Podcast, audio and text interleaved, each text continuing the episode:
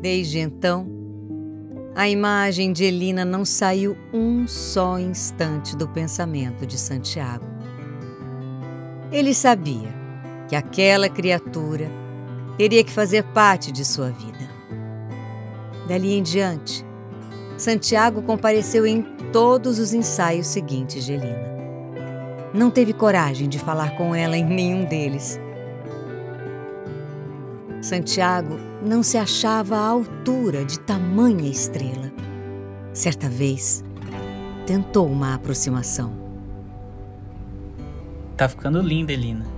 Oi, Santiago. Que bom que você tá gostando. Elina, vem cá, querida. Você é simplesmente esplêndida. Mas Elina, como é de praxe para os grandes artistas, nunca estava sozinha. Contudo, Santiago continuou não perdendo um só ensaio.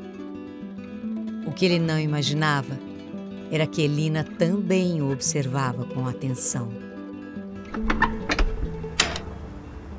Santiago, me perdoe, é que eu já tava saindo. Elina, é, não sabia que você tava aqui, eu posso voltar depois. Não, fica, Santiago.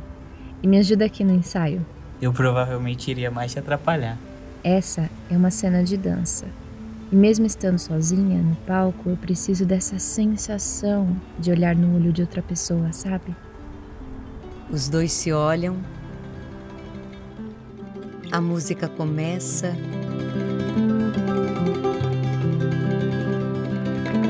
Aplausos e rosas.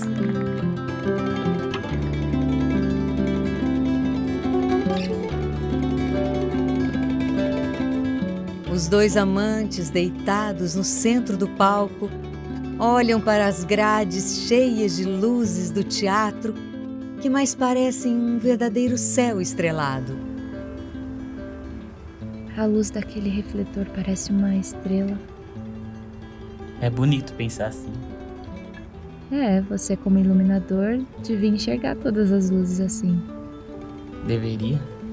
Mas é claro, como você vai ser o melhor iluminador se não pensar desse jeito? O melhor. Eu acho que você tem razão, Elina. Os dois se olharam durante muitos minutos, que pareceram algumas horas. Esses olhares silenciosos selaram a união dos dois.